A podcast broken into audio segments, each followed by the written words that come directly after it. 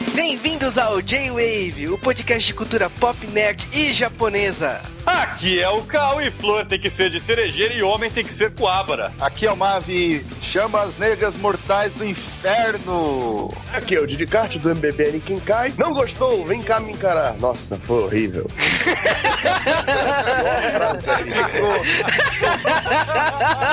Aqui é o Juba para o bonde, para o mundo que eu quero descer. E é isso aí, estamos aqui na segunda parte do esperadíssimo podcast de Yu Yu Hakusho. O pessoal encheu muito o saco pedindo isso por e-mail. Estamos aqui de volta com o time que fez a primeira parte, o Mavi. Sai da frente que atrás vem. E também o Diogo. É isso mesmo, pessoal. E não deixe de acessar o MBB Cai. Nessa parte do podcast eu não tô deixando o Juba falar porque ele não merece. Corno, filho da mãe, nós tomamos leigão pra caramba nessa segunda parte. E chegou a hora de fazer Yu Yu Hakusho parte 2. O pessoal tava duvidando, né? Parte 2 vai sair, vai sair. Saiu! Você está ouvindo agora Yu Yu Hakusho parte 2. Então agora. Rapaz, vai ser a parte 2 turbo, né? Então fala aí, chupacabra, e vamos para os Correios.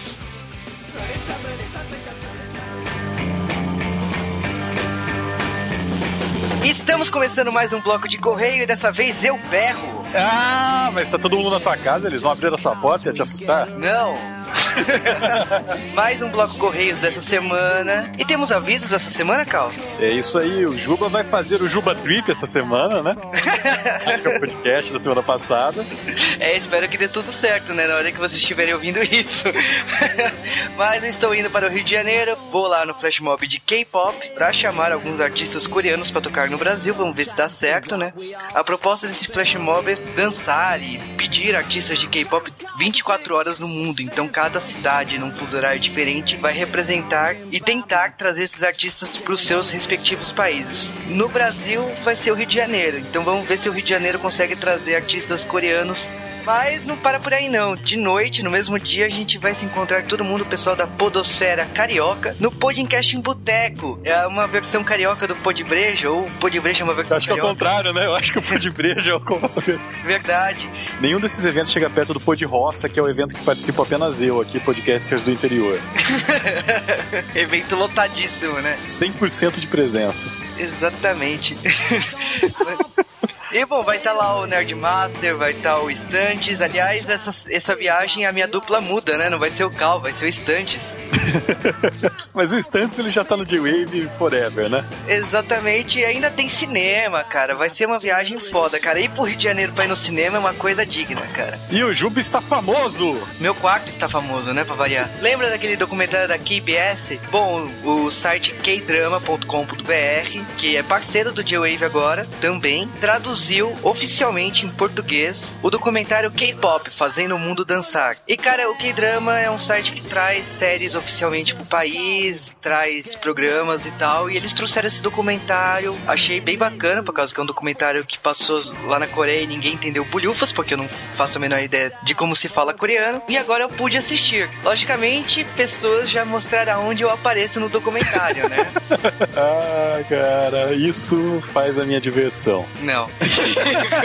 Mas coreano é uma língua que eu quero aprender. E esse site ele é bacana porque ele faz uma coisa que o J-Wave defende. Ele não faz pirataria? Exatamente, cara. Nós recomendamos muitas coisas no podcast, mas uma coisa que é importante frisar é que não apoiamos a pirataria e gostamos de iniciativas como kdrama.com.br que trazem séries oficialmente, tipo, trazem por stream. Então, se você gosta da cultura coreana, gosta de séries e novelas coreanas, lá é o lugar para você poder ver oficialmente esse tipo de material. Momento K-Wave terminado. Vamos então para o feedback do podcast passado. Dessa vez não é o Juba que viaja, mas sim os nossos amiguinhos americanos para Europa. E foi uma explosão esse podcast, literalmente. Fico feliz com isso, cara. Tipo, era um podcast que desejávamos há muito tempo fazer. Faz tempão, cara. E o pessoal falava assim, mas será que a galera conhece esse filme? Conhece. Será que conhece? Conhece. E o pessoal marcou presença. Eu começo mandando então um abraço para o Daigo, que como ele é o admin do site, ele sabia a hora que o post ia sair e já postou em primeiro, safadão. Um abraço pro Rony também, que, que zoou isso também, né? Falou que não é justo. Exatamente. Um abraço também para o Nerd Master na sequência. Eu dei um abraço pro Thiago Ataíde. Pro Diego Miyabi Samar.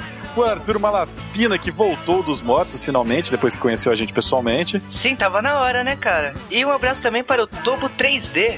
Abraço para o Cristo Boss. E um abraço também pro Rafael Tequen, que é o dono da comunidade do Orkut do J-Wave. Entrem lá e participem. Exatamente. E um abraço também para o Malcolm Tux. Pra Tatiana Arui, que postou o link que a gente tinha esquecido de postar da Elvira fazendo cosplay de Randamis. Também, né, cara? O bloco de correios passado tinha tanta coisa que. Esquecemos tudo, cara. A gente posta tudo dessa semana, então, que foi da semana passada. Então, olhem aí. Exatamente. Um abraço também para o Edson Ribeiro, para o Gustavo Martins. Um abraço para o Drug, que mandou a gente retirar o cartazinho do Achados e Perdidos. A gente tirou a foto dele do embalagem de leite já. Sim, ele adorou esse filme e tal, falou que veio na onda do American Pie, concordo, mas esse filme segue as- as regras dos anos 80, cara. E um abraço também para o Márcio Neves Machado. Também para o Tulion VS, que caiu da cadeira, né, quando viu o filme, porque é um dos filmes favoritos dele. Aliás, essa foi a mensagem mais comum, né? Sim, tanto em e-mail como comentários você vai ver ali que o pessoal falava: Nossa, esse filme é é o meu filme favorito. Não imaginava um podcast dele. E, pô, fizemos. Também um abraço pro Cook, que sugeriu um J-Wave de porques e filmes desse tipo. Vão sair. Nós estávamos perdendo tempo. Sim, o Pork está na lista faz um tempo, cara. E uma hora vai sair. Um abraço para o Henver.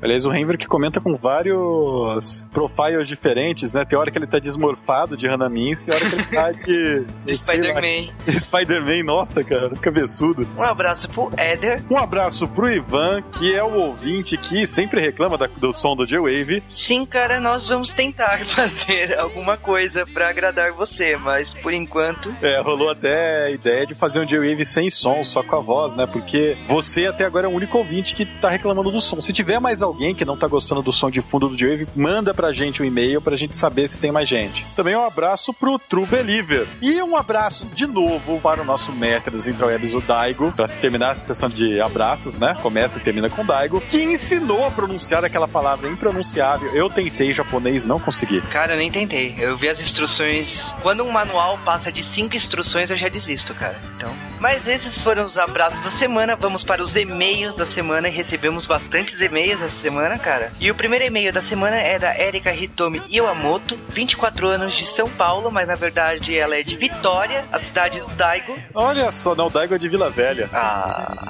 a outra cidade do Espírito Santo. O japonês vai encher meu saco no MSN daqui a pouco. E, cara, ela falou que voltou a ouvir o podcast por causa que ela tá com o smartphone com Android, fico feliz por ti. E contou a história dela do filme. Aliás, muitas pessoas contaram a história de como conheceu esse filme. E ela falou que comprou o filme recentemente e adorou os extras desse filme. Alguns desses extras a gente falou aqui no G-Wave. Outros a gente não tem coragem. Sim. E o Eric Luthor, 31 anos, São José dos Campos, cidadão esse aí, cara. Ele curtiu, ele achou que só ele conhecia o filme e sugeriu pra gente fazer um cast de um filme chamado 100 Garotas. O Juca deve conhecer esse filme. Já assisti esse filme, cara, mas eu preciso ver de novo. Também um e-mail do Edson Oliveira essa semana, que foi a mesma história, né? Ele alugou o filme, deixou lá parado, né? E as filhas dele, duas garotinhas gêmeas de 8 anos, assistiram o filme sem ele saber. Ele achando que. Ele parece que ele achou que o filme era de terror, cara. eu Não entendi. Cara, mas ele tá duplamente errado, cara. Porque se é um filme de terror, duas crianças de 8 anos não poderiam assistir. Se é um filme pornográfico, também não. Se é um filme. Então. Ele também contou várias curiosidades, né, em relação a desse filme e do filme O Albergue, né? Tipo a localização de filmagem e a mentira com a cidade na Europa. Sim, exatamente. Eu gostei muito que ele falou do italiano, que o filme na Itália, por causa que na dublagem italiana o cara foi dublado em espanhol. E ele falou que com esse podcast provavelmente nós de- devemos chegar em breve nos mil joinhas pra fazer o podcast Churato. Não! E Luiz Henrique, 20 anos, Monte Claros, Minas Gerais, falou que ficou surpreso com o J-Wave da semana mais um. É, é, esse, na verdade, os e-mails, eu vou parar, vou cortar os e-mails que falaram isso, cara. Vamos direto então pros e-mails diferentes. É o Guto Gerbasi, de 23 anos, publicitário, especialista em marketing e publicidade de Maceió, Alagoas. Eu não sei o sotaque de Alagoas, só vou mandar áudio explicando como se fala Maceió, Alagoas, no sotaque local. Pô, cara, eu não posso zoar Alagoas, minha família é de lá. E ele já vira pra gente, fala surfista na onda J. Que bosta! ele conheceu o J-Wave por indicação do nosso ouvinte, o Zac Malvado, ou culpa dele.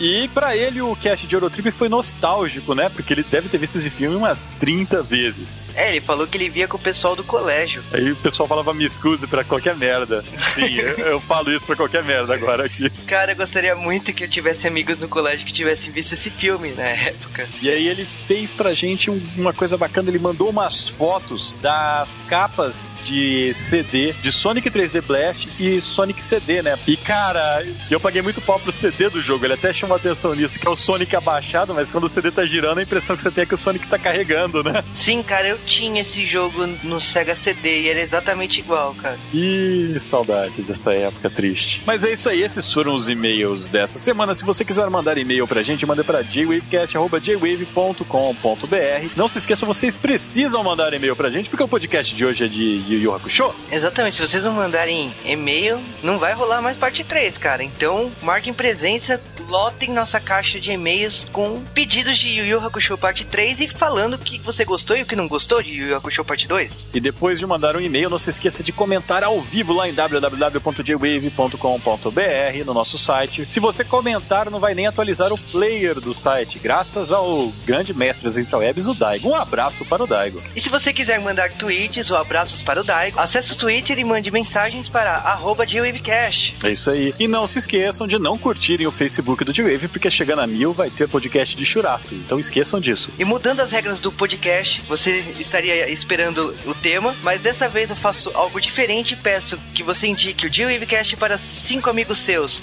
Se você indicar para cinco amigos seus, vamos ter cinco novos ouvintes de cada um de vocês. Isso é muito importante pra gente. É isso aí. Agora o G-Wave vai usar só 20% da força dele para fazer um podcast fodástico de Yu Yu Hakusho. Leigan!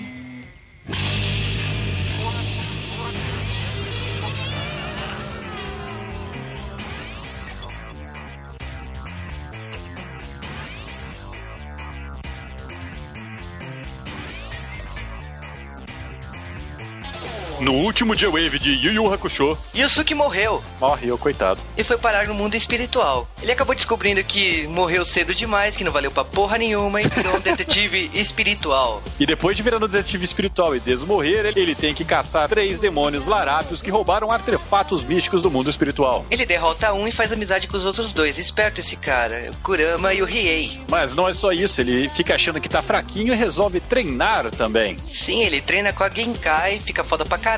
Espanca o Lando, né? Que era um caos crescido. Sim, da forma mais estúpida possível, mas tudo bem. Na sorte. E também falamos curiosidades de Yoshihiro Togashi, curiosidades do mangá e do anime. Então, se você não ouviu o J-Wave de Yu Yu Hakusho, vá lá ouvir nesse instante o J-Wave número 50. Estaremos aqui esperando, afinal, somos uma gravação. que bom, hein, cara? Estraguei a mágica.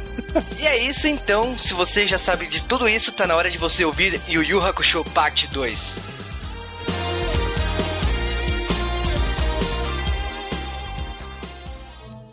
O que eu faço então para salvar a cidade, Botan? Você vai ter que dar um jeito de se infiltrar na cidade infernal e destruir a flauta. Esta é sua próxima missão, Yusuke. Você quer dizer que eu vou sozinho entrar de cabeça nessa toca de criminosos, é isso? Koema está sendo muito desumano comigo! E eu? Quem sou eu? Uau, agora você estava ouvindo. Olha, estava de anteninha ligada. É claro, meu amor. E eu também vi os insetos e não posso ficar de braços cruzados. Devemos destruir logo a flauta, senão a cidade será invadida por milhares de indivíduos como ele. Se precisar, eu vou até o inferno. Me leva! O Abara Homem ama sua terra.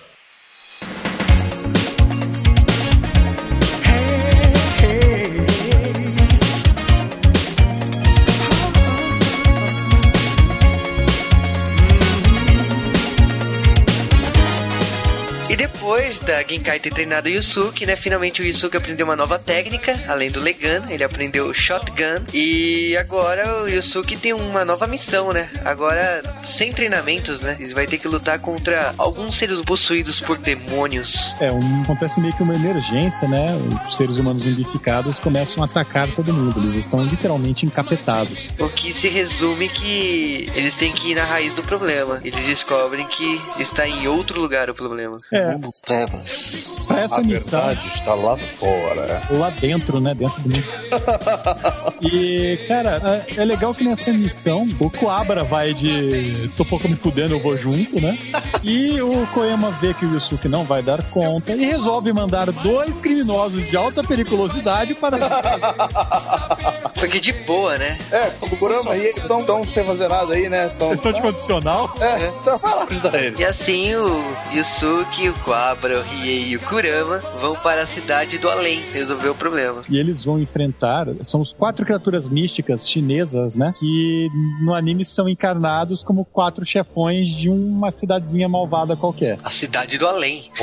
Penso. E, cara, pra entrar no castelo tem toda uma série de coisas que eles têm que fazer. Eu acho que é tipo. Armadilha. Não é, porque concorda comigo que nesse momento forma o grupo de RPG, né? Na verdade são quase Power Rangers. Você tem o verde, o azul, o preto e o rosa. Falta o vermelho. E, cara, é, tudo o que acontece, eles estão sendo observados, estão sendo testados. Tem aquela armadilha que cai uma pedra gigante em cima deles e só um deles sobreviveria, né? De acordo com a lenda. Quanto mais força você faz, mais pesada ela fica. E eles usam o Riei de super velocidade, né? Porque o Riei é extremamente rápido. Afinal, um terceiro olho te dá super velocidade. Lógico. Ó, Olha o Tenshinhan, cara. E o Riei vai lá e salva eles. E aí eles vão enfrentar o primeiro chefão. Que no caso é o Genbu. E que tem uma das cenas mais épicas do anime. É, ele é um monstro de pedra, então vamos mandar o garoto planta enfrentá-lo, né? Pra plantar. Porque a, a lei da natureza, a planta sempre vence a pedra. Ah, no Pokémon ele tem uma leve vantagem. Não é uma coisa que se diga, mas minha nossa. Não é que nem água, né? Mas é bom. O que o Kurama faz é que ele faz um carrossel, né? Com os monstros, né? E esse monstro, ele tem a habilidade de se destruir o próprio corpo e depois reconstruir. E ele tem uma pedra que organiza o corpo dele. O Kurama vai lá e pega aquela pedra. A hora que ele se reconstrói, ele se constrói com o saco na cabeça, sabe? Um monte de coisa assim. A cabeça no saco, cara. Não, e o bom é que a reação do Yusuke do Koaba era exatamente essa que a gente tá tendo, cara. Pode crer. Ah, isso é muito engraçado, ridículo.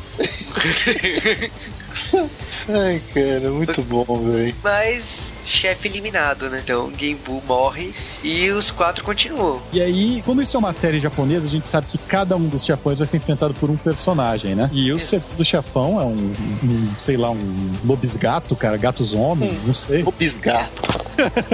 O bisgato foi foda. Foi foda. Mas bem, é um grande felinão. Gatão.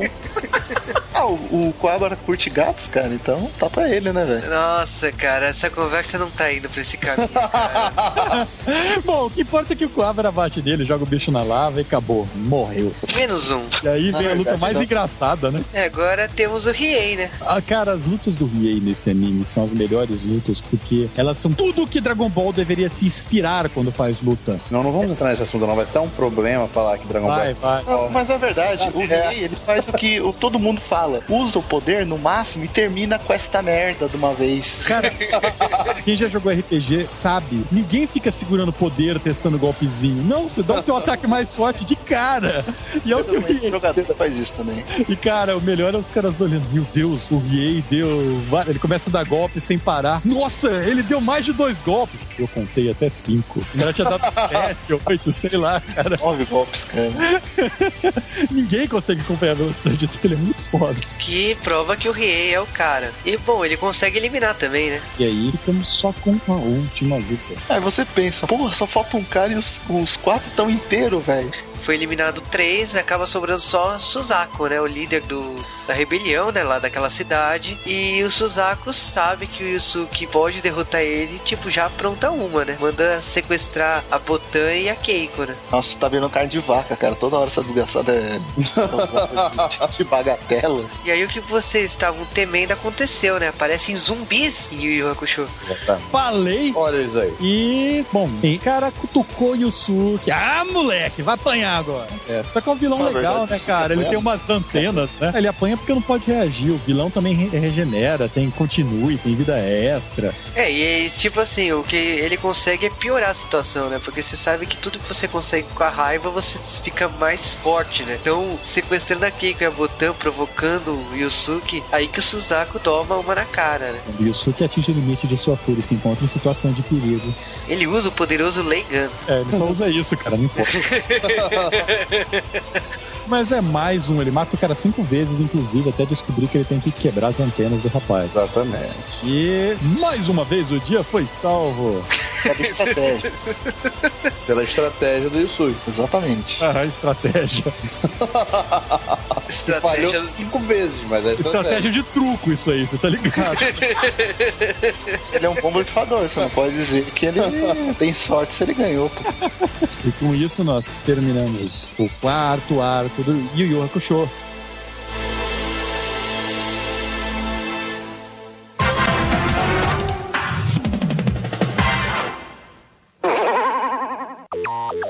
Estamos mais em um momento de intervalo, aquele momento em que você sai pra abrir a geladeira, ver o que, que tem de mais interessante ali que não seja salada. Ou se você está no trânsito ouvindo o nosso podcast, é aquele momento que você olha pela janela do carro e fala: ai caralho, ainda estou dirigindo ou ainda estou no busão. Ou você olha pro rio e você fala, é, Tietê. Aí você tá localizando, você tá sendo bairrista no podcast. Não tem QT aqui onde eu estou. Mas nós estamos aqui finalmente para falar dos assuntos mais esperados e mais adorados de Yu Hakusho, a dublagem dessa série. É a dublagem feita pela Audio News. Cara, a Audio News que é um estúdio que existe, sei lá, desde 95, é um estúdio carioca, e ele é responsável por muitas das séries que nós adoramos, muitos dos filmes. E a dublagem de Yu Yu Hakusho é uma obra-prima à parte. Na verdade, Yu Yu Hakusho, ele só tem esse impacto tão grande que ele tem no Brasil por causa da força dessa dublagem. É, a dublagem da Audio News, ela tem esse diferencial de gírias, de uma liberdade dos personagens falarem expressões que o pessoal falava na época e o pessoal fala até hoje, por causa da grande sacada de preencher a boca do áudio japonês de uma forma criativa e que funcionasse. Na época que a Audio News fez essa dublagem, eles falaram que dublagem em inglês, dublagem em espanhol é uma coisa muito mais fácil por serem idiomas bem mais próximos que o nosso, mas que o idioma japonês era difícil. Então, para conseguir funcionar que a dublagem batesse na boca dos personagens,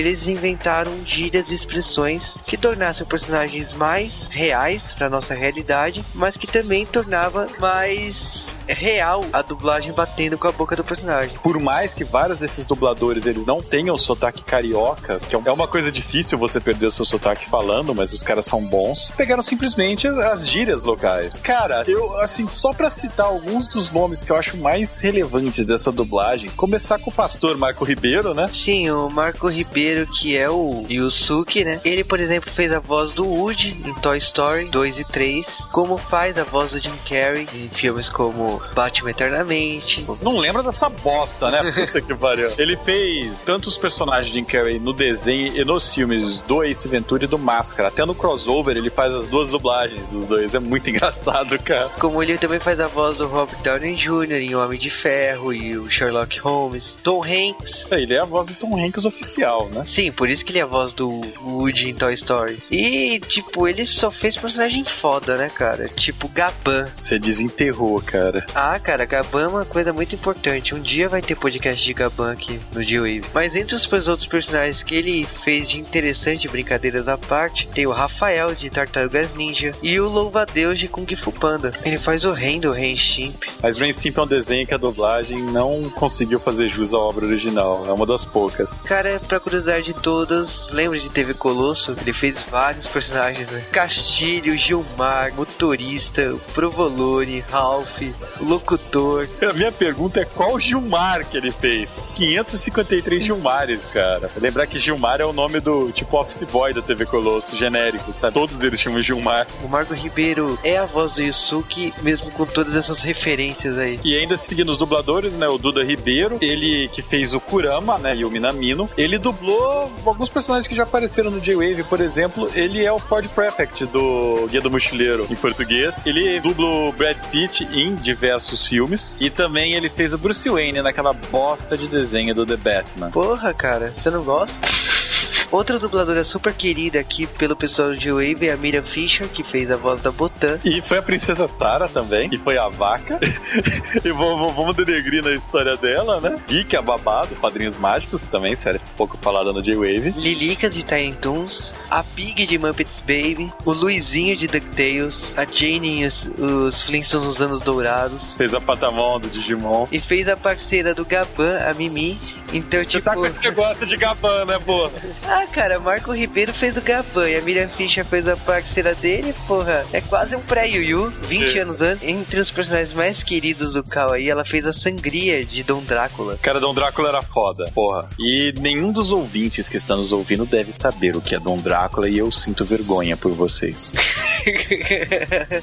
Vai lembrar também que eu acho que a primeira personagem que eu vi da Miriam Fischer era a Lynn Tainer, que era a irmã da família do Alf, o ET teimoso. Porra, é verdade, cara. Alf também que tem mão pro J-Wave. Tem o final mais tenso da história, cara. E eu tô dando dica, né? Ouvintes do J-Wave, mandem e-mail pedindo esses temas, por favor. E também um dos dubladores queridos aqui do J-Wave é o Peterson Adriano, que é o dublador do Coema e de metade dos Power Rangers. Cara, ele é o Blake no Tempestade Ninja, ele é o Bridges do SPD e faz o Zack do primeiro Power Rangers. Cara, pra mim o que vale é que ele é o Bart Simpson e ele é o Superboy, né? É, ele faz o Clark Kent Smallville. Faz o Valentino Tracatapas em Tiny Toon, puta que pariu. Ele também faz o Anakin Skywalker em Star Wars, mas a gente perdoa ele por isso, porque ele é foda, né? E ele faz o Speed Racer em Speed Racer. Porra, cara, Speed Racer, eu adoro Speed Racer. Outra dica pros ouvintes. E pra quem gosta de Sessão da Tarde, ele faz o personagem do Macaulay Culkin, de Esqueceram de Mim 1 e 2. Ele também é o Cristóvão das aversões do Sr. Puff. Cara, ele fez personagem pra Dedel. Isso sim esqueceu o José Luiz Barbeito, que, por exemplo, ele fez a voz do Rito Revolto em Power Rangers. Ele é o Dexter do laboratório de Dexter,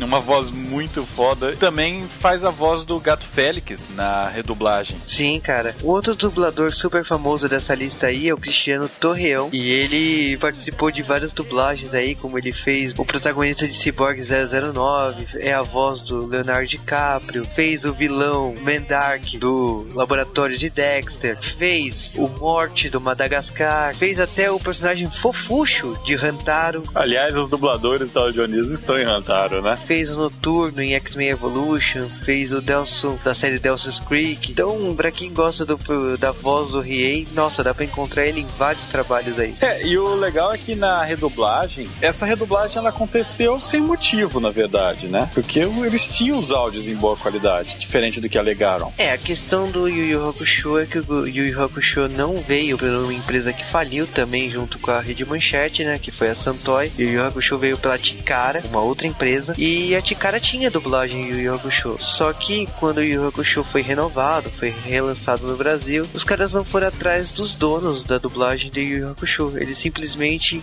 pela moda de redublar Cavaleiros do Zodíaco, optaram redublar Yu Yu Hakusho. É, em Cavaleiros do Zodíaco tinha até motivo pra ser redublado, né? As- os originais tinham se perdido, diz a lenda. Diz a lenda, Também não. não- não foi, não foi confirmado depois. Na verdade, existe fotos aí numa revista chamada Anime X, que era do Sérgio Peixoto, dos rolos de Cavaleiros Zodíacos saindo da manchete. Então, esses rolos de Cavaleiros da época existiam e foram parar nos donos atuais de Cavaleiros Zodíaco. Mas muitos episódios se perderam, a dublagem estava realmente zoada e foi necessário redublar. Agora, o Yu não precisava. A mesma coisa eu digo para abertura e encerramento, que tinha seus direitos no Brasil com os responsáveis lá da Ticara, não correram atrás, acharam que redublar era mais fácil. E eu não sei realmente, talvez fosse por causa que realmente conseguiram grande parte do elenco de volta, só personagens secundários que teve voz trocada. Mas entre a primeira dublagem e a segunda dublagem de Yu Hakusho, sinceramente a segunda não é tão boa como a primeira. É, a segunda ela não tem todo aquele ânimo, né? A primeira ela foi feita zoada porque não tinha outro jeito, né? Eles arrumaram uma, uma gambiarra e fizeram. Tem todo aquele lance de dublagem em arte. A segunda ela já foi encomendada pra ser daquele jeito, né? Porque se dublassem, sinceramente, se dublassem Yu Yu No Brasil, como é no Japão ou nos Estados Unidos, que é uma série sem toda essa comédia que tem aqui, sem todo esse hum- humor ultra localizado, ia ser uma série boa, porque a série é boa, mas não ia marcar tanto quanto marcou. É que Yu Yu Hakusho realmente te- é uma série que tem humor, mas não tem um humor tão apurado como foi adaptado aqui. Mas isso chega ao fim do nosso intervalo. Falamos sobre a dublagem e agora continue ouvindo sobre a série.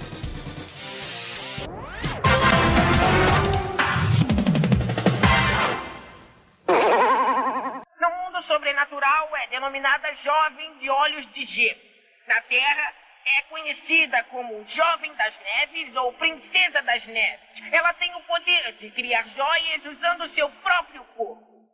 Ela está presa puramente por motivos financeiros. Os bandidos estão obrigando ela a fazer joias para vender.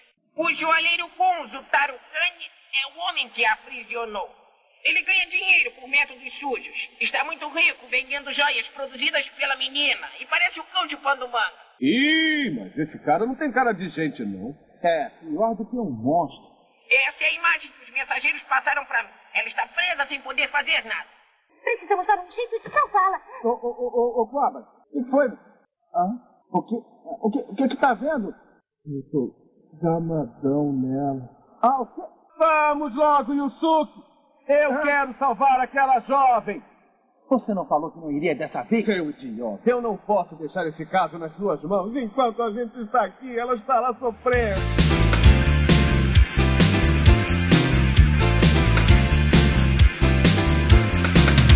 Chegamos no arco da Yukina, a garota triste, né? Triste garota. Emo! Não existia esse conceito antes. É a garota do gelo, gente. Cara, 1990 e pelota era grunge, né, cara? O equivalente. Ah, mas nem ligo dela ser emo, chorando pedras que te dão dinheiro, eu não ia reclamar não, cara. Ô, ô, seja emo, por favor. Chore. e acaba que o Koema recruta o Yusuke de novo novo pra mais uma missão. No caso, Eu salvar- imagino que ele olha lá, vamos ver quais detetives espirituais eu tenho disponíveis. Ô diabo, traz a lista! Aí, esse é o nome do Yusuke em cima da lista, não tem Só tem aqui. Cara, ainda bem que não é um caso de cada vez, né? E dessa, vez, dessa vez é a Yuki, né? Irmã do Riei. E que no caso ela tinha sido sequestrada por um comerciante, né? Da organização Fantasma. E ele botava ela pra chorar pra vender os cristais que ela chorava. Ele só não dava uma faca pra ela, senão ia cortar os pulsos também. Na época não existia como tirar foto YouTube, né, cara? Aquela só tudo, perdão, foto MySpace, né? Não, não, não entendi. é, não, não entendi a referência. Tá ligado? Foto emo? Sim. Ah, tá. É, na época ela levantaria Porra. a câmera, ficaria tirando fotos dela mesma, sabe? Com o celular. postava no Facebook dela, tudo desaturado, preto e branco. Você vê lá, Riei curtiu.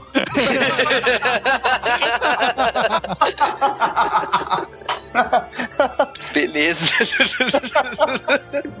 o pior é que é o Riei e o Quabra, né? Com os coraçãozinhos embaixo.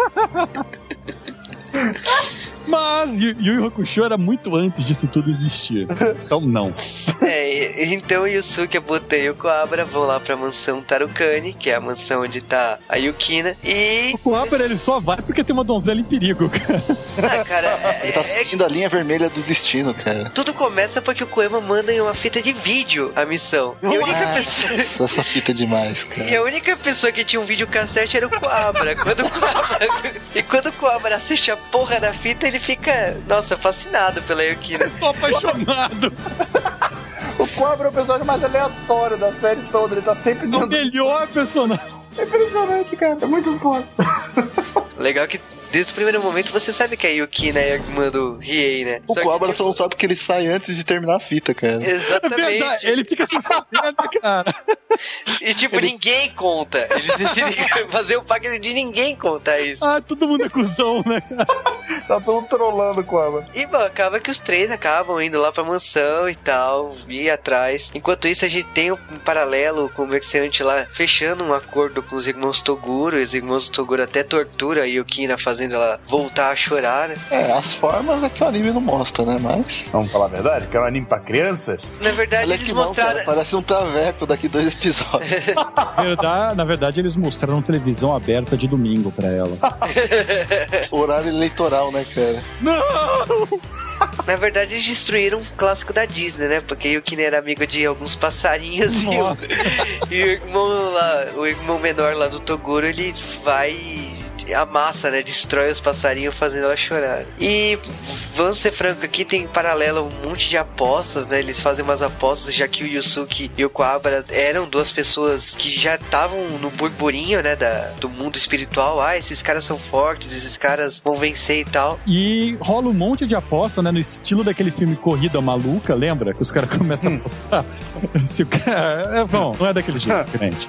Mas é, uma das apostas que rola, né, com esse burburinho que tá em cima do Yusuke e o Kuwabara, né, que são os dois garotos novos do mundo espiritual, é, serem fortes, e eles têm lá os grandes campeões, que são os irmãos Toguro. Então rola aquela aposta, os Toguro vão quebrar a cara deles, ou não. E todo mundo aposta nos irmãos Toguro, exceto... Exceto o Sakio, no caso. Que é o único do, das pessoas que tá lá que tem fisionomia humana, cara. Os caras tudo deformado. Mas... É, na verdade, o único Mauricinho, né? Você percebe claramente que ele é... E ele, Ele é é... amigo do Kurama. Ah, aí fica no, aí fica no seu argumento, cara. Eu não vou falar nada aqui. E aí ele faz esse acordo aí, ele sempre aposta e vence, aposta, vence, ele vai duplicando as apostas. E o dono da mansão, ele vai entrando no jogo, né? Ele começa a ficar desesperado, né? A aposta chega a nível de bilhões, né? Apostam tudo que eles têm, inclusive a vida no final. O... Eles mandam o Kurama junto por praxe e o Riei não estava junto, né? Ele estava na floresta, escondido. É, a, a, a Botante descobre um jeito de, de achar ele. Ela usa um apito espiritual. Ele cai da árvore, é muito nojento. Muito asqueroso, cara. Mas eles chegam naquela mansão, né? Onde estaria a Yukina e devem enfrentar os seguranças do lugar. É o Blanca. É, o, no caso eles vão enfrentar primeiro a Miyuki, né? Aí o Yusuke lembrou do que assistiu o Crocodilo Dandy em Nova York, né? Foi lá e descobriu se a mulher era a mulher mesmo, né? É manobra Goku, né? É manobra Goku, cara. Ele é tipo. aliás, ele usa a técnica do Goku, né? Por causa durante a luta ele vai lá e certifica, né? Aperta, ah, tem volume. Paf, Então. Paf, paf. Ah, moleque! e dá papo, tanto que a Miyuki até fala assim: "Ah, você bate em mulher e tal, mas você não é mulher. Quebra-lhe a cara. Sabe uma coisa? Vocês falam que esse aí é o primeiro travesti da, da série? Não é não. Eu lembrei agora. Tem o... Quando a mãe dele tá num bar, em algum episódio mais no começo da série. Enchendo a cara com os Enchendo a cara. É, exatamente. Ela tá tipo um bar assim, tá cheio de traveco. E depois dessa conversa super relevante sobre cachecos em Yu Yu Hakusho, a... eles conseguem derrotar a Miyuki e vão atrás do Inmaki, né? Que é um demônio que tem uh, velocidade, né? Ele sabe lutar em alta velocidade. E ele acaba sendo vencido pelo Yusuke usando a técnica do shotgun. É, o shotgun é uma técnica. Ele não pega uma 12 dá um tiro na cara do infeliz, diga-se de passagem. É, o shotgun seria um Leigan turbinado, na minha opinião. Não é aquela coisa que se diga, minha nossa, mas como é melhor eu, essa eu, vou, técnica. eu, vou, eu vou soltar uma que as pessoas podem ficar ofendidas, mas ele solta um meteoro de Pégaso. Ó, agora, Juba, corta o mapa da gravação, por favor. o, senhor, o senhor pode passar lá na portaria, pegar suas coisas. Bateu o ponto, né? E, bom, eles depois eles vão lutar com o terceiro monstro que é o Goku Monk. No caso, as apostas aí vão aumentando mesmo. Tipo, começa a criar o caos, né, na- no mundo das apostas. Dos milhões passar bilhões. Tarukani fica desesperado, ele vai apostar tudo, tudo mesmo. E chega a hora de enfrentar os irmãos Toguro, né? Só que eu confesso que eu fiquei meio decepcionado, porque a luta dos irmãos Toguro acaba muito rápido. É, os irmãos Toguro entregam a luta. Ou não. Não, foi ganha com estratégia. É óbvio. Não, essa não tem como falar que não foi, não. Peraí. Essa Pô, foi estratégia, foi lá- maneira a técnica. É, porra, o Coabra tá lá indo com a espada e todo mundo falou, ninguém o Coabra não vai conseguir, o Toguro é mais rápido, caralho. Aí chega lá o Yusuke e fala, é, beleza, manda o Coabra aí pra cima do Toguro com a espada apontando o peito dele. E o Yusuke lança a shotgun nas costas do Coabra, dando uma acelerada e o Toguro inesperadamente toma uma facada espiritual no peito. E aí acaba. Que maré sorte. É, os Pode, dois... o Toguro podia levantar e continuar lutando. Pô, isso tá dando spoiler, cara. Ele morreu, pô. É, caralho. É, os dois corpos lá no chão, eles derrotaram, conseguiram a Yukina de volta. E você fala, acabou. Ah, essa saga acabou. É, o Riei não está em lugar algum pra ser visto, né, cara? É, o Riei ele até chega querendo matar o Tarukami, mas a Yukina pede que ele não mate, né? E beleza, acaba aí. No caso, ah, você acha que acabou aí, mas você descobre que os dois irmãos não morreram. Eles Pam, pam, pam. Acorde de novela. E eles estavam tudo de acordo com o Playboy lá e acabam matando o Tarukami. Eles Foi, é sinistro. Um banho cara. de sangue, né, Capta o cara? Tarukami, cara. O legal é que o Abra, assim, todo cheio de dedos com a Yukina, né? Todo polentucho, né? Mas não dá nada. É, Perdeu, cara. Mas quando nossos heróis retornam para suas fiéis casinhas, chega então um inesperado convite. Vocês foram convocados para o torneio das trevas. Esta é uma oferta que você não pode recusar. Recusou, morreu.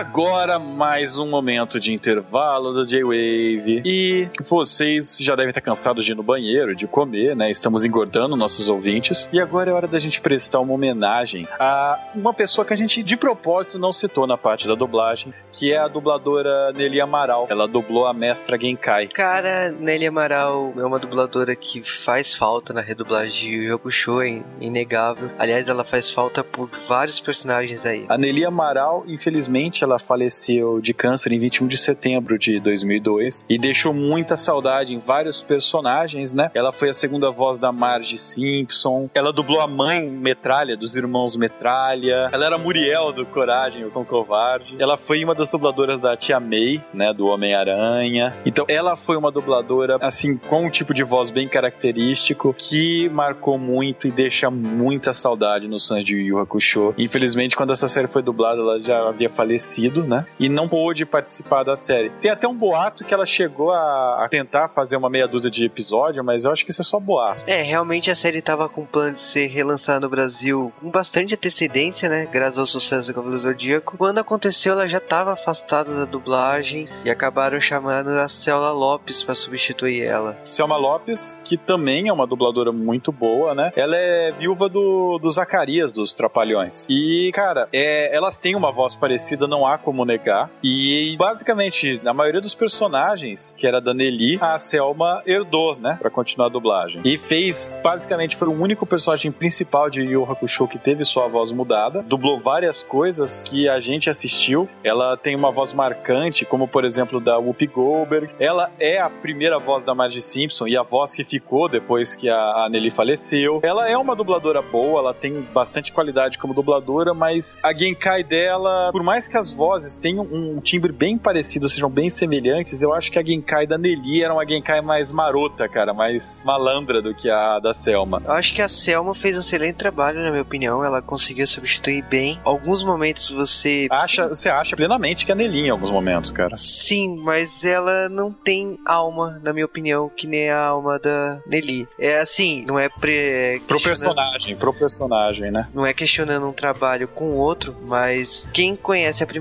voz realmente sente a diferença. Mas pra quem gosta da segunda dublagem, conheceu o Yu Yu Hakusho pela segunda dublagem, os méritos são muito grandes aí. E eu acho que, tipo, a lista de personagens que a Selma faz, como a vozinha do Ursinhos Gummy, como a Fada Azul do Pinóquio, são personagens clássicos que também que eu associo a voz dela a esses personagens. E talvez eu acho que me falte tempo de ver tanto Yu Yu Hakusho com a nova dublagem pra me acostumar com a voz dela sendo a nova voz, a voz É, oficial. eu acho que é isso mesmo. A gente tá acostumado com a voz da Nelly, que, que, que era muito querida pelos fãs, e a voz da Selma vem como a, a nova, sabe? É, é a mesma coisa que aconteceu com vários personagens clássicos que os dubladores faleceram e ocorreu isso, né? A gente sente uma resistência, sabe? Não importa que a Selma seja uma dubladora excelente, a gente sente uma resistência. Fica aqui a homenagem, então, do J-Wave pra Nelly Amaral, né? Uma das dubladoras que faz falta pra gente aqui. Sim, também fica uma homenagem pra Selma, que substituiu a personagem, como também faz um excelente trabalho até hoje. A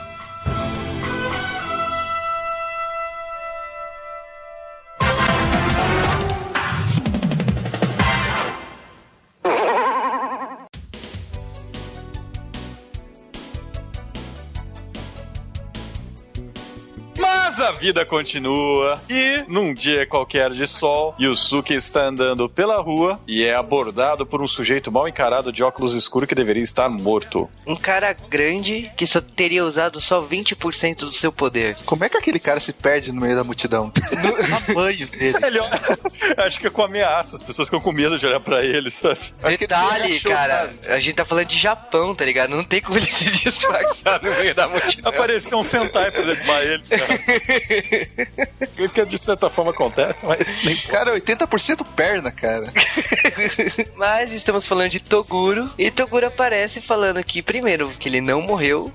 Segundo, que ele ensaiou pra caramba e que dava trabalho ensaiar que ele perdeu e morreu. Belo filha da puta, né, cara? Olha, eu vim aqui pra dizer que eu segurei a onda contigo, beleza? Não foi só isso. Ele veio dizer o recado que ia rolar um torneio. É, ele na verdade ele vem convidar o Yusuke pro torneio, mas convidar naquele esquema, né? Venha morra. É, e o, o legal é que ele convida ele e o Quabra e, tipo, não se fala mais nisso pro Yusuke, né? E ele dá uma demonstração de poder, ele demonstra, tipo, 40% da força dele e o Yusuke não consegue nem ver o bicho se movendo, ele trava de medo, sabe? Cara, é que não mostrou, mas ele deve ter se mijado ali, cara. se cagado, né? É, tem uma cena. a distância já tava. Ah, ele já vira, Quabra, peito pesa. Cara, tem uma cena logo depois, né? Que ele todo humilhado, ele se ajoelha no chão e não acredita na força do Toguro, né? O que acontece, sendo bem franco, ele recebe o convite que ele foi intimado a participar de um torneio das trevas, que ele vai ter que ir com o Abara e com o Riei e o Kurama, e que ele não tem nível pra isso. Então o que ele decide fazer? Ele vai ter que treinar de novo com a Genkai. E a Genkai, quando recebe ele, a- até olha estranho. Nossa, como você tá sério. Pra ele tá sério é porque as coisas estão bravas. tá sério porque a calça dele tá suja, velho. Vim passar aqui pra tocar a calça, velho. Vim pegar a muda de conta. Ma- Mas o Togashi não rola muito não, tá ligado? Começa o, supostamente o treinamento e já aparece a mensagem no mangá. Dois meses depois, É, eu acho que a Akira Toriyama devia ter aprendido, sabe, nessa época. Treinamento do Yusuke tum, acabou, já estamos no torneio. Treinamento do Goku é treinamento, treinamento, treinamento, treinamento. Que merda. Só que o- o- o- a gente acaba descobrindo, o próprio Toguro fala com o Riei e o Kurama também, que como eles são demônios e se aliaram aos humanos, né, pra resolver os últimos problemas, então agora eles também são obrigados a lutar do lado do Yusuke. E ele escolheu Quabra porque precisava de mais um, sabe? Você conhecia o nome dele. Porra, cara, o cara meteu uma. Ele que fez parte do peito dele, peito né? dele, cara. É pessoal, saca? você sabe que o Yusuke e o Kuwabara são os dois humanos que foram convidados pro torneio. Nesse caso, o Riei e o Kurama não são considerados humanos, não são yokais. E você sabe que é um grupo de cinco pessoas. Então quem é a quinta pessoa desse grupo? É o diabo lá do Koema. Ia ser muito melhor, cara. Cara, o que a gente descobre é que no dia que todo mundo vai para a porra da ilha do torneio das trevas, é que o Yusuke aparece com uma pessoa usando uma máscara. Yusuke tá acompanhado do Darkman versão Dunga, né? Versão Sete Anões. Cara, mas a roupa da pessoa denuncia tanto, cara. Eu não sei por É a que tanto altura, a mistério. roupa, né? Ninguém sabe. Mas beleza, ninguém pergunta quem é. E tipo, mesmo perguntando, Yusuke também não sabe quem é. Ah, É a e- mascarada. é a mascarada. Ô, Genkai, pera aí, eu, vi- eu vou. Yusuke, espera aqui, eu vou trazer alguém aqui, beleza? Volta com a mesma roupa e com uma faixa na cabeça, bicho, mascarada. Voltando ao torneio das trevas, que é Não, relevante, né? Chega o baixinho e o, e o Yusuke lá e o Riei ele vai falar bom dia daquele jeito que só o Riei sabe falar, né? Bom dia. Bom Não, dia, enfiando a espada nos caras, velho. Cara, eu acho sensacional quando o Yusuke chega todo acabado, zoado. E aí o Riei olha pra cara do Yusuke. Pera lá, vamos ver. E aí, tipo, ele saca a espada e começa a atacar o Yusuke. E o Yusuke, mesmo cansado, desvia de todos. Aí o Riei só olha e fala: É, você andou treinando. Se não andasse, né? O que acontecia? Menos um no time. a gente descobre também que o Coabra treinou com o Kurama, mas não se fala mais nada disso. Até o Kurama fica com vergonha, cara. Nossa, cara, que treinamento, né? Mas eles acabam pegando um navio, né? Eles vão viajar até a E eu acho genial por causa que no navio já é a primeira etapa do torneio. Então quem sobreviver no navio vai ser o vencedor de preliminares do torneio das trevas, porque não é considerado nem o começo do torneio, mas tudo bem. E cara, eu não sei como o cara fez uma plataforma daquele tamanho pra combate dentro do navio, mas foda-se a física que eu não chamo Raimundo, não rimou. Boa vontade, cara. O legal é que nessa luta do navio, né, eles têm que escolher o membro mais forte da equipe pra ir lutar, que é o que o capitão do navio fala aqui que o Coabara pensa, ele já tira o dele da reta e falou, Yusuke, acorda aí, né? O Yusuke entrou em coma por causa do treinamento, tá, tá com soninho. Yusuke não acorda e o Coabara já pensando, ih, fudeu, né? Eu sou mais forte, vou ter que lutar. O baixinho do time sobe lá e bate em todos os monstros instantaneamente. É muito triste, cara. É, a mascarada usa um golpe e Porra, neutraliza. mascarada, mascarada parece nome de novela do SBT, cara. É, vou fazer o que, cara? E ela usa um golpe e, logicamente, na hora, como o Kurama também é muito esperto, ele não nota na roupa das pessoas, ele fala assim: epa, pera lá, ela tá, ela tá usando o mesmo golpe do Yusuke. Quem é ela? Treinado pela mestra e ela se parece com a mestra.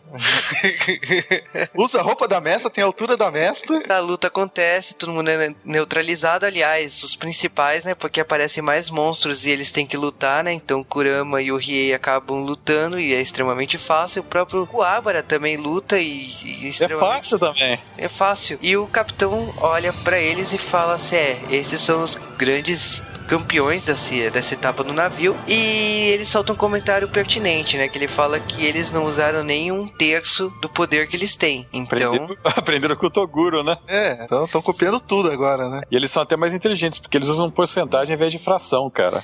Exatamente, chegamos na fase das porcentagens, porque o tempo todo agora é porcentagem. As pessoas, as crianças tinham que aprender porcentagem de alguma maneira, né, cara? Então, quando aumenta o músculo X do peitoral, é, porque aumentou 30. Ah, vá. É aí que você descobre que vai do zero até os 120%, cara. Eu aprendi isso naquele filme de futebol americano, que é do grande time, que o cara fala, não, 70% é coração e 50% é físico. Os caras olham. É, mas peraí, isso é 120%. Ah, pô, apanha. Muito bom esse filme, cara. Isso é Toguro, cara.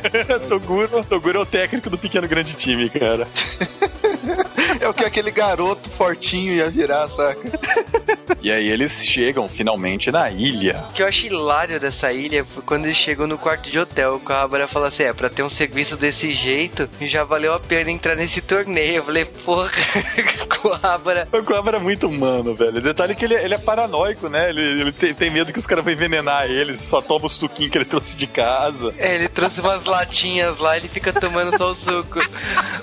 O, o Kurama só olha pra cara dele e fala assim: Meu, você tá num torneio, tipo, a forma de morrer lutando, né? É lutando. Eles não pensam matar você envenenado, eles estão apostando dinheiro na tua cabeça. Então você não vai ser morto por envenenamento, cara. Na verdade, o Cobra estava certo. Prova-se isso mais pra frente. Mas. O torneio começou, você também percebe que eles não estão sozinhos, que a Botan, fofoqueira, acaba levando a Keiko, a mãe do Yusuke, e a irmã do Kuwabara. Koema tem que levar todas, sabe? Ele tá putaço com a Botan. Nossa, você tá namorador, hein? Tá namorador. Foda, hein? Ele até solta, né? Estou trazendo namoradas, mãe e irmãs dos participantes. Caraca, o cara não perdoa ninguém, cara. E é engraçado que quando o Koema encontra o Yusuke, o Yusuke não reconhece, né? Fala assim, peraí, você vem nessa forma e ainda usa chupeta? É muito escroto, né, cara? Imagina um cara daquele tamanho usando chupeta, cara. Enquanto o Yusuke e seus amigos estão lá no, no seu quarto de hotel, o quarto é invadido por um bando de babacas, né? Aliás, puta invasão de privacidade, deviam ser expulsos do torneio. Do hotel, né? Vai dormir no meio do mato, seu filho da puta. É, mas é um bando de matreiro mesmo. Chega lá um. É um moleque lá, um baixinho chamado Lincoln. Os caras, eles têm a habilidade mágica de aparecer no quarto e nunca mais fala-se disso, sabe? O primeiro time que o Yusuke vai enfrentar são eles, né? É o time Roku Yukai. É o primeiro time participante a enfrentar o time do Uramesh e chega o grande dia, né? Dos dois se enfrentarem e tal. A primeira regra que eles descobrem é que não tem regra. Você pode lutar todo mundo com todo mundo, você pode lutar um participante contra todos os outros lados, você pode fazer o que você quiser da sua vida. Eles têm liberdade pra estabelecer as regras, né? Começa que os líderes têm que decidir como isso faz, né? E o líder do time deles, que é o Yusuke, tá em coma. Então o Kurama e o Riei, eles decidem que o líder é o Kuwabara, sabe? Que ótimo. que sacanagem, né, cara? Cara, sacanagem é pouco, mas a primeira luta acontece lá do Kuwabara e você já pensa, puta merda, o Coabra vai ser o responsável por o time se dar mal, né? Sempre é, cara. Mas o Coabra não faz feio não, cara. O Coabra tá lá, começa a lutar com o molequinho de Yoyo, que é o Linko, que aliás tem uma excelente dublagem na versão brasileira. O Coabra apanha, mas não apanha tanto não, ele mostra... Ah, ele, é, questão de luta, ele luta bem melhor, ele, ele é muito mais sorte, só que ele apanha por estratégia, cara. Não, ele perde pela regra, cara, porque ele, ele, ele tinha força pra matar o moleque. Não, Mave, mas quem usa a regra ganha por estratégia.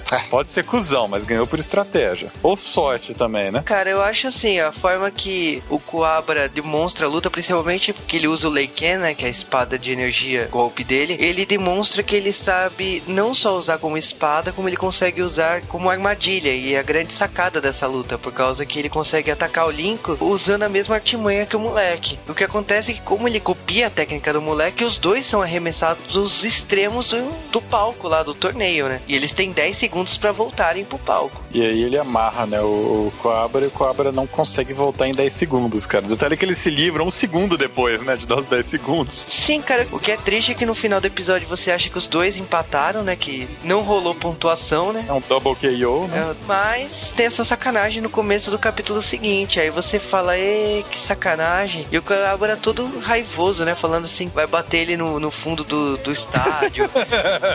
Pega na saída, né? Foi, cara. E o moleque cagando de medo, sabe? Fudeu, cara. É, o moleque só falando assim, meu, era só uma luta, eu venci, foda-se.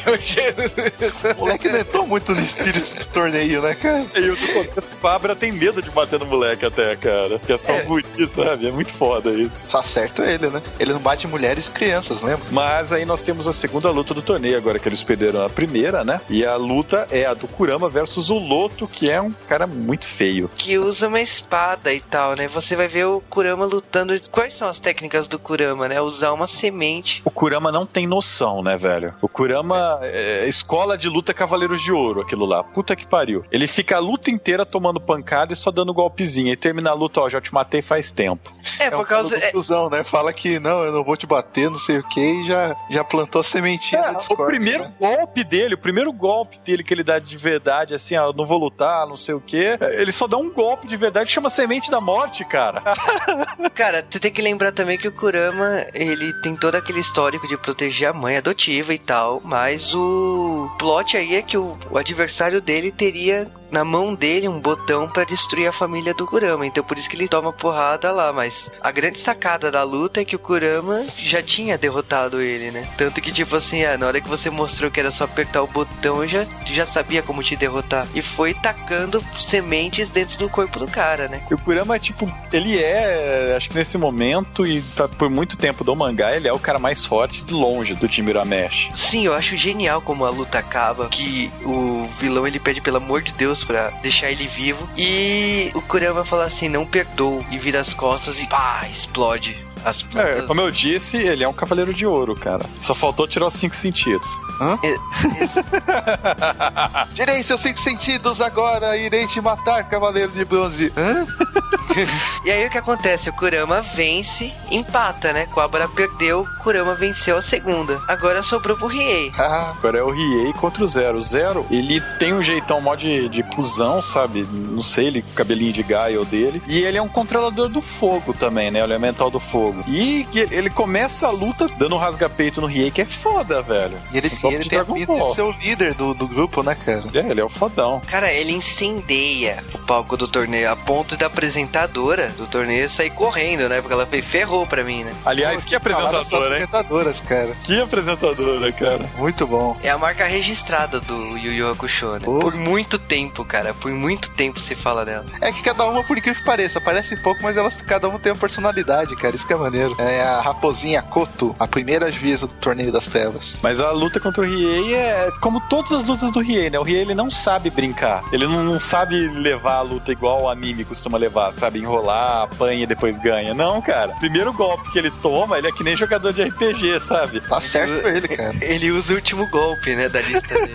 É o cara que começa a luta dando super combo, sabe? É muito foda. O que acontece é que ele usa as chamas negras, né? Que ele é um golpe que só poderia usar no mundo das trevas. E como ele está na Terra, ele consegue realmente derrotar o cara, mas se fudeu, né? Ele praticamente perde o braço nisso. É, Exatamente. e suga muita energia do corpo, né? Do, do cara. O cara fica totalmente acabado depois de usar isso daí. Então o rei vence, mas você percebe que ele se ferrou bonito nessa luta. E aí ele vence, e detalhe, ele usou chamas negras no elemental do fogo. Ele vaporizou o elemental do fogo, que devia ser imune a fogo, sabe? Ele até zoou cara, "É, essas suas chamas são de brinquedo, saca?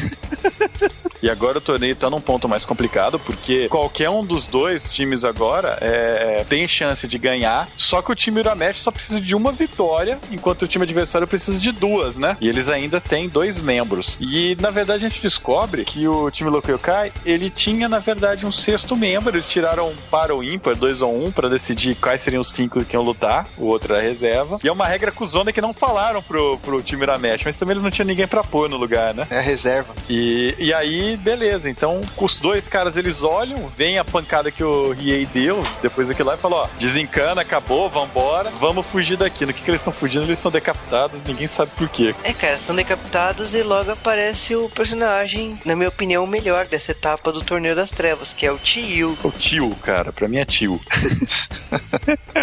Na versão Cara. brasileira ficou Tio. Não, mas é um tio, velho. O cara tem muita cara de tio. Bebaço. Minha nossa. E o bicho é tão forte que o Yusuke, ele, a hora que, ele, que o tio chega no combate, o Yusuke acorda de, tipo, sentir um cara muito forte, eu não consegui dormir. Ou foi pelo mau cheiro. Também, né? O bicho é um bebaço, né? Ah, não vou lutar, vou encher a cara. É, fica agarrando a juíza, fazendo cafuné na cabeça dela, acariciando as orelhas de raposinha dela. Aí ele pega o microfone na mão dela, eu tenho algo para falar. Ah, começa a vomitar, saca? É muito escroto. O personagem é tão foda pra caramba, e aí o Yusuke percebe que o cara também tem um- uma vontade foda de lutar. Então ele se empolga como todo protagonista de mangá shonen. Os dois começam a lutar lá no palco, e é hilário, por causa que o Yusuke não esconde, que ele tá empolgado e fala assim, ó, tá vendo ali no estádio? Lay gun. Explode e fala, então, Caraca. esse é, meu, esse é o meu melhor golpe. Desperdício de poder, né, cara? Que otário. Se eu fosse o tio, eu falava, seu otário. O tio fala, seu otário, te adoro.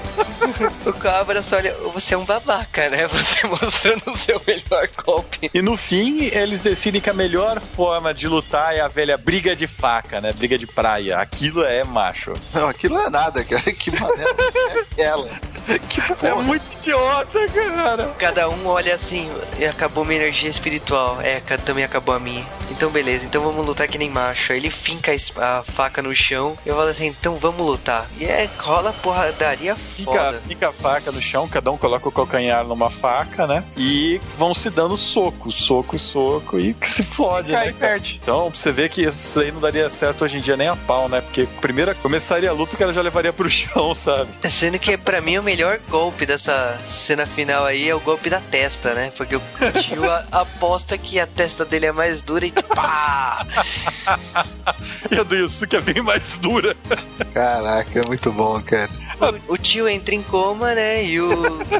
e o Suki fala assim: Ó, quero lutar com ele de novo. E beleza, eles passaram pra próxima etapa do torneio. Ah, eu tô maluco. E ele tá ali que tá todo mundo puto com eles, né? Porque todo mundo tava apostando nos Yokais até esse momento e se fuderam. O Yusuke deixa bem claro pro público quando solta um leicano na plateia. Mata Aliás, a a plateia desse torneio, né, cara? Eu acho engraçado algumas respostas que o autor deixa, assim, por exemplo, por que, que eles não atacam os humanos no estádio, né? Por causa que se eles atacarem, eles voltam pro mundo das trevas, né? Então, Ah, tipo, ótimo. é hilário a- as perguntas assim, por exemplo, os caras, ah, vou te atacar. Algumas personagens falam que vai comer e tal, que a própria Botan luta uma hora lá e tal. A irmã do Coabra pega o cigarro e queima a cara do monstro, né? Cara, a Shizuka é demais, cara. É muito boa. Ela é, ela é mais macho que o Kuwabara, cara. Muito mais macho que o Coabra. E porradeira, né, cara? Ela não tem medo de cara feia, não. E eu acho importante dessa etapa aí do torneio que a Keiko, ela vê a empolgação do Yusuke e fala que, tipo, Então, ele tá tão empolgado que eu prefiro torcer de longe. Olha que coisa emo, né, da parte dela. Ela tá extremamente emo de novo, né, nesse torneio. Ela poderia estar tá torcendo normal, ficar gritando o nome de não, vou torcer no hotel. E aí no dia seguinte eles finalmente recebem o sorteio, né, de quem vai lutar com quem. Porque agora que terminando as eliminatórias, sobraram só oito times. E agora é chavão, né? Agora vamos até a final. O legal é que quando o Quabra abre, a chave é muito legal, porque o Toguro vai lutar uma vez só e todas as lutas estão do time da Mesh pra enfrentar, cara. É muito cuzão. Exatamente. Então, tipo, tem o quadro das lutas e é ridículo, cara. Fica a pista que o próximo rival do Yusuke é o Dr. Ichigaki. Mas isso aí o pessoal só vai ouvir no próximo J-Wave de Yu Yu Hakusho.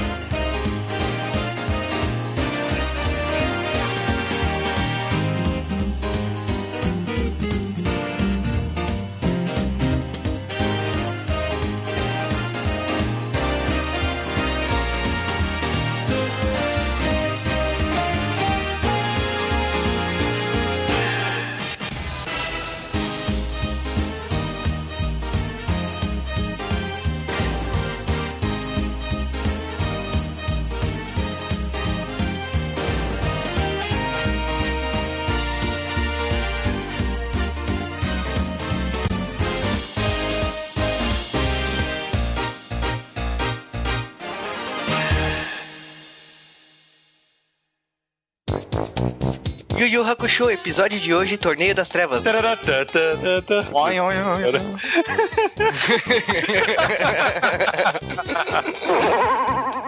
Mas. o cara, meu Deus. O quadro assim, tá linda, não comentário.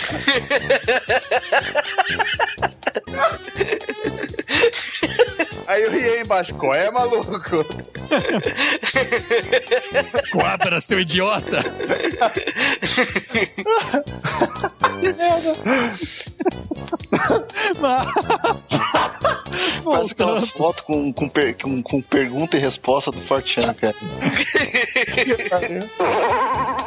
Ah, moleque, sai da frente que atrás tem gente. Vamos pro último arco que nós vamos falar de Yu Hakusho aqui nesse podcast. O. pera.